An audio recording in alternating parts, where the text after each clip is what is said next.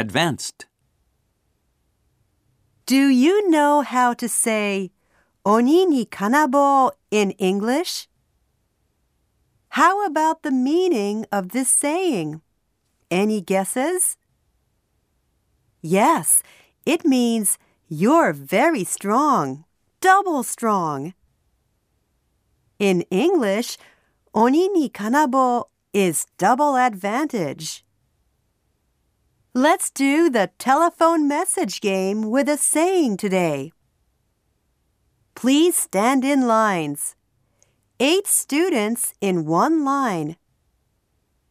I'll tell a Japanese saying in English to the first person. If you can guess the meaning, you'll have a bonus point. Please do this as quickly as possible. The first person in each group, please come to the front.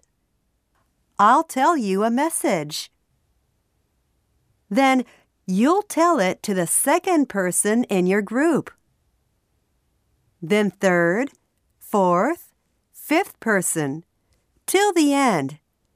You pass the message as quickly as possible without changing a word. You may want to speak in a quiet voice because others can hear you. Are you ready? The message is this More is not always better.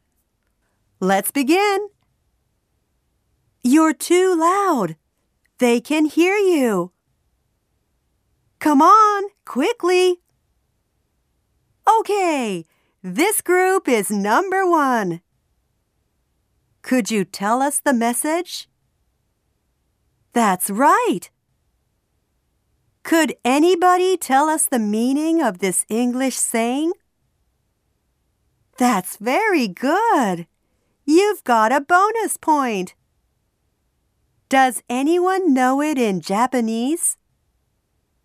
Excellent! That's all for today.